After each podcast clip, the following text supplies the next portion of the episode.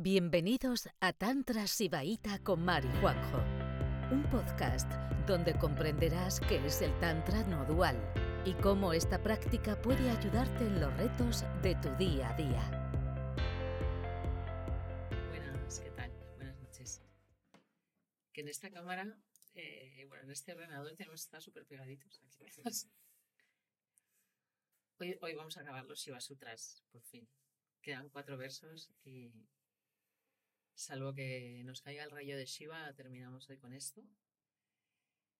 Que, que ha sido, hemos estado meses acompañadas de este, de este texto, que os recomiendo que sigáis leyendo. Igual no con todos los comentarios, sino simplemente leer los versos. También el comentario, por supuesto, de las Manjó, maravilloso, pero a veces también es maravilloso leer el texto sin, sin los comentarios, para que te deje la estela real de lo que se escribió ahí y, y ahí vas a notar cómo, cómo lo que destila esas palabras te va a traer recuerdo de tus experiencias practicando, las cosas que hemos explicado aquí. ¿vale? Entonces estamos... Se nos escucha bien, ¿no? ¿El audio es bueno? Sí. Okay. Sí. Pues hemos llegado al 3.42, entonces nos quedan exactamente hasta el 45 cuatro versos.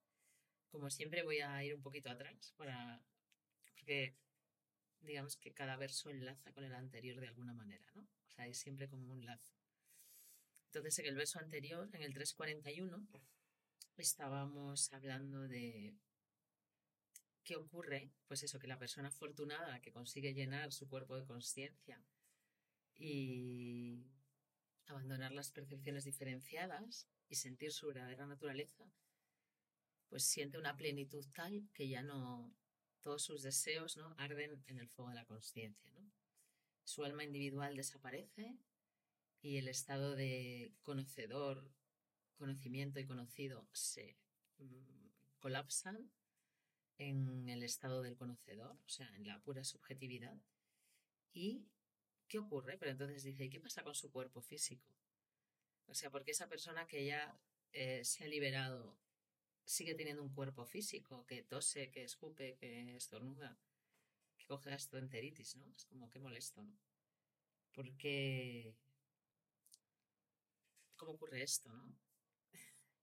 ¿Por qué no cuando nos iluminamos, pues hacemos eso de que nos hacemos un arco iris y nos vamos ahí al, mundo de los arcoíris? Entonces aquí te va, te va a explicar, ¿no? ¿Qué, ¿Qué ocurre con ese cuerpo? Lo primero que ese cuerpo pertenece al ser individual, ¿no? Entonces no pertenece a nuestro verdadero ser. Pero bueno, de alguna manera nos está soportando en esta experiencia y, y parece que puede ser interesante, ¿no? Esa experiencia de, de ser un despierto en esta misma vida. Eso es lo que, lo que significa cuando lo del famoso Pratavijnardayam tan difícil de pronunciar, ¿no? Pratavigna quiere decir eh, despierto en vida. Y parece que es interesante, ¿no? Pues, eh, esa etapa. Entonces, en el verso 342 eh, habla, claro, de esa yogini que ya alcanza el despertar y sigue teniendo un cuerpo físico, ¿vale? Hablo en femenino porque también lo mismo que en los Shiva Sutras todo el rato te hablan de el yogi, el yogi, pues voy a hablar de la yogini porque eh, estamos hartas de, de tanto masculino eh, supuestamente inclusivo, pero que a veces no lo es tanto. Entonces, para ella, los cinco elementos son solo coberturas. Ella es absolutamente liberada, suprema e igual a Shiva. Entonces, utiliza una palabra que, que es futakantuki, los mahaputas, mahaputas, que es con B aspirada. Si alguno es lingüista como yo, entenderá lo que digo, pero es una cosa entre la B y la F.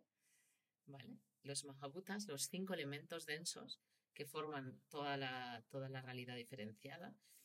Entonces te dice que, claro, estamos hechos de esos cinco elementos densos. ¿vale?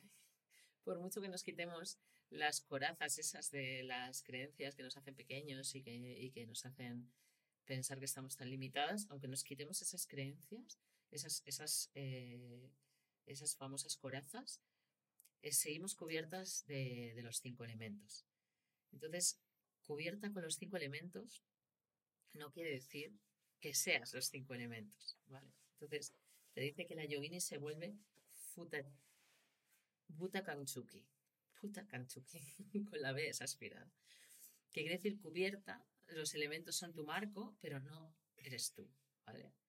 Entonces, el cuerpo simplemente es un marco, entonces no nos importa tanto. Un día lo abandonaremos, pero mientras estamos en ese marco tampoco vamos a darle tantísima importancia. ¿Vale? No, no estamos insertando todo el rato nuestra yoidad en el cuerpo. Y te dice que una vez que te das cuenta que esos cinco elementos que te componen, ¿no? que son tu cobertura, no, no son tú realmente, y dejas de identificarte con el cuerpo, te vuelves vimukta, liberada de nacimientos y muertes, para suprema y patisama igual a Shiva. Ya sabemos que una con Shiva será cuando el cuerpo ya alcance, se mustie y entonces seremos una con Shiva. Pero ahora somos igual a Shiva. Porque esta cobertura de los cinco elementos la vamos a descartar en algún momento. Entonces, ¿qué ocurre? Que, que los seres limitados están todo el rato poniendo la yoida en el cuerpo. Si están enfermos, se angustian porque ellos están enfermos, o sea, su verdadero ser está enfermo. Si el cuerpo se aflige por cualquier cosa, piensan que ellas mismas se afligen. Pero nosotros sabemos que eh, tenemos, una, eh, tenemos un ser estable que va a permanecer más allá de que esta cobertura se mustie un día y tengamos que abandonarla. O debamos abandonarla. O nos alegremos muchísimo de abandonarla también. Depende de cómo hemos llegado a ese, a ese estado. Pero tú siempre estás igual. Con gastroenteritis o con una pata fastidiada porque te has hecho un esguince, ¿vale? Nosotros siempre estamos igual. Eso quiere decir haber realizado tu propia naturaleza. Darte cuenta que lo que somos no depende de, del estado de nuestras cinco coberturas, que no somos esas cinco coberturas y que podemos estar tranquilamente en esas cinco coberturas sin que, sin que corramos ningún peligro real. Entonces, ¿qué ocurre? Pues no, el cuerpo físico no desaparece. ¿Por qué no desaparece? O sea, ¿qué ocurre cuando eh, nos volvemos liberadas en vida con nuestro cuerpo físico? Aquí es donde viene el famoso dibujito este, que tiene tela, que yo sé que dibujo muy mal, ¿vale? Ahora os explico. Porque me ha parecido que explicar esto sin... Yo me he hecho un esquema para poder explicarlo y he pensado que mejor que lo tengáis vosotras porque si no va a ser un lío. 4, eh, perdona, 3.43. Esa conexión con la inhalación y la exhalación es su propia naturaleza. Eh, de repente hablan aquí de la respiración. el cuerpo respira. Entonces, ¿qué ocurre? Cuando realiza la yogini su propia naturaleza, empieza a viajar en el movimiento respiratorio. O sea, lo que te está diciendo aquí es muy heavy. Es como nunca has respirado realmente. O sea, hasta que no empiezas a tener la conciencia de tu verdadero ser, nunca respiraste. Entonces te pone por el, ejemplo, o sea, tenías vida, pero no respirabas. Y te pone un ejemplo, por ejemplo, eso que un brazo tiene vida, pero no respira. Un feto que está en el vientre de, su madre no respira, pero tiene vida. Y de repente nace y empieza a respirar. Vale, esto es un, una comparación, ¿vale? una comparación de qué ocurre cuando realizamos nuestro verdadero ser con la respiración. Cuando empezamos a tocar nuestro verdadero ser, ahí es cuando respiramos de verdad, respiramos por primera vez. Y esa respiración es pura svatantria, es la. Una vez que tú sabes quién eres tú realmente, que no eres esas cinco coberturas, esa respiración a partir de ahí va a ser completamente diferente. Yo creo que eso muchas de aquí lo habéis notado, como vuestra respiración es completamente diferente antes de acercaros a la práctica. Entonces te explica qué ocurre con la respiración. ¿vale? Entonces, este muñequito, a ver, es un señorcito o una señorcita al revés. Entonces le he puesto como el culo para que veáis que cuál es la izquierda y la derecha. O sea, que la señorcita o el señorcito están de espaldas, ¿vale? por eso de... Y me he hecho un dibujo porque yo soy un desastre para lo de la derecha y la izquierda, la lateralidad, ¿vale? Entonces, hay, un, hay una respiración que es pranana, que es la respiración esa cuando todavía no, no conoces eh, las prácticas del tantra y no has tocado ni un poco tu verdadero ser, que se llama pranana. Y evoluciona a prana. Entonces, ¿cómo hacemos para pasar de pranana a prana? Entonces, ¿cómo entiende el tantra ¿no? este cuerpo humano que, en el que estamos aquí con estas cinco coberturas? Sabéis que hablamos muchísimo del canal central, ¿vale? Pero hay otros dos canales, uno que está a la izquierda, que es Ida, y otro que está a la derecha, que es Pingala. Y el canal central es Susumna, que seguro que me habéis oído más nombrarlo, Susumna, ¿no? el canal central. A los tántricas nos interesa el canal central. Ahora veréis por qué. ¿Vale? Pero en la concepción de, eh, también en otras vías espirituales de la India, hay un canal izquierdo, Ida, y un canal derecho, Pingala. El izquierdo se identifica con la luna y el derecho con el sol, ¿vale? Por eso mm, esas visualizaciones, ¿no? donde en tu ojo izquierdo está la luna y en tu ojo derecho está el sol. O Bairaba, Bairaba tiene la energía lunar, Bairaba, es, tiene ese brillo lunar, es como frío, con ese blanco lunar, como lechoso y, y un poco nacarado. Y Bairavi, su consorte, es el sol, es roja, eh, ardiente, ¿no? Entonces, cuando Bairaba y Bairabi, también hay esa maravillosa metáfora, hacen el amor ¿eh? Eh, en las llamas, o sea, el fuego les atrae, el fuego de la pasión les atrae, hacen el amor, ¿no? Y entonces se unen en el corazón y la kundalini brota, brota ese néctar maravilloso, ¿no? Entonces, estos dos canales también están relacionados con lo percibido, el perceptor y percibir, o sea, esta cosa de yo percibo a vosotros, ¿no? Entonces, de repente yo absorbo todo eso, esto lo hemos hablado, ¿no? Y me quedo en la subjetividad, ¿vale? Absorbo el objeto y absorbo la acción en mí. Y también está relacionado con el pasado, el presente y el futuro. Y da es el pasado, susumna el presente y pingala el futuro. ¿vale? Entonces, las prácticas están Mm, muchas visualizaciones ¿no? para, para integrar esto. Entonces, ¿qué ocurre? Y también hay, una, hay un verso maravilloso del Visana Tantra que dice, cuando tu respiración se estabilice, la luna y el sol se unen en tu canal central. ¿Vale? Vairava y Vairavi hacen el amor en tu, en tu centro corazón, o el sol y la luna se unen en el, atraídos por el fuego. Entonces, ¿qué ocurre? A nosotros lo que nos interesa es el canal central. Entonces, cuando hemos consumido, hemos eh, destruido suficientes percepciones diferenciadas y empezamos a darnos cuenta de que somos algo que no son esas cinco coberturas, que hay una estabilidad en nosotros, que este cuerpo físico no es nuestro yo y dejamos de identificarnos y estamos más ahí, ¿qué ocurre? Que todo esto colapsa, ¿vale? Todo colapsa, los dos eh, las dos venas centrales, no es que desaparezcan, pero da igual que estés por ahí, ¿sabes? Aunque estés por una vena, por una vena lateral, siempre estás en tu canal central. Que aunque estés eh, pensando en algo, pues estés como visualizando algo del pasado, estás fuera de la percepción del tiempo, ¿no? Se destruye el tiempo. Cuando conseguimos todas esas eh, experiencias eh, diferenciadas, cargárnoslas, ¿qué ocurre? Que sentimos ese canal central, cómo se enciende. De hecho, sentimos nuestro centro corazón y empezamos a tener esa sensación de que el corazón se enciende. Destruimos el tiempo, Kalá. A Kali se la llama la destructora del tiempo, ¿no? destruimos esa percepción de presente, pasado y futuro, ¿vale? Y experimentamos la auténtica subjetividad.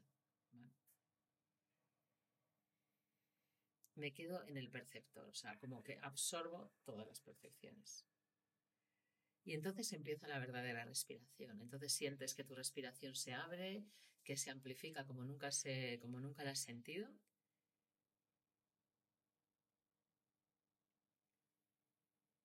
Que tu inspiración es, primero notas como que tu inspiración es exactamente, es como equivalente en tiempo, aunque el tiempo no exista, que tu exhalación. Y luego llega un momento en que la, es que, en que en que la respiración se vuelve tan sutil que de repente estás practicando y ya no sabes ni siquiera si estás en inhalación o en exhalación. Y ahí el tiempo colapsa, la experiencia subjetiva absorbe todo fuera. La luna y el sol se unen con el fuego de tu corazón. Esto es lo que nos está describiendo. Esa es una experiencia de gozo que solo se puede hacer, que solo se puede experimentar estando en un cuerpo. Y entonces empieza tu verdadera respiración. Es como si el feto hubiera naciera, da su primera, su primera respiración, llora y llega al mundo. Eso es como lo describe. Y como una experiencia que es de gozo, que es de de, gozo, de experimentar gozo, de paz, de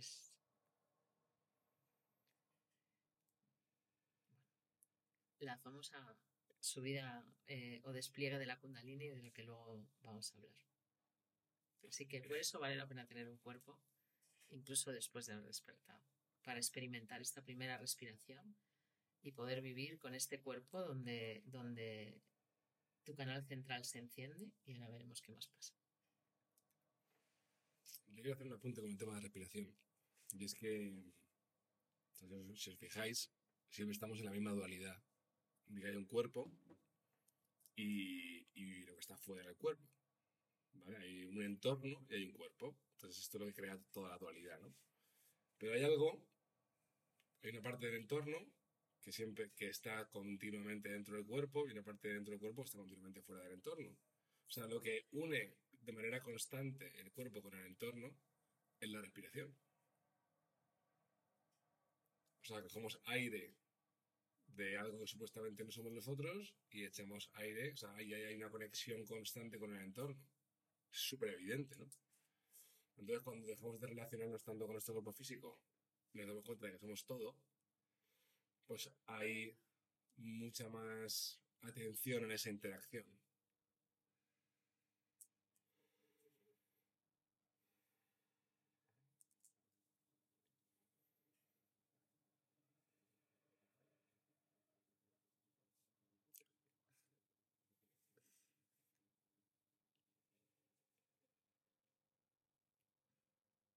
Pues ahora veremos qué ocurre para, o sea, también, fijaros, ¿eh? que aparte de la inspiración y la exhalación, o sea, la inspiración y la exhalación, es que, es muy interesante, ¿no? Dice que hay otra, que es como la oclusión de la respiración, que es, por ejemplo, cuando eh, defecamos o orinamos. Ahí, entonces te dice que, el, que parece que la práctica tiene que estar siempre inspiro, exhalo, no sé qué. Una vez que el sol y la luna eh, se unen en tu canal central, se unen en tu centro corazón, da igual en que si estás en, inspiración, si estás en inspiración, si estás en exhalación, incluso si estás reteniendo, todo es Svatantria Vale. Y el tema de la defecación y la orina es lo mismo. O sea, digamos que es cuando las cosas entran y salen de nuestro cuerpo. Del entorno al cuerpo, del cuerpo al entorno. Y ahí es cuando está la unión entre sujeto y objeto.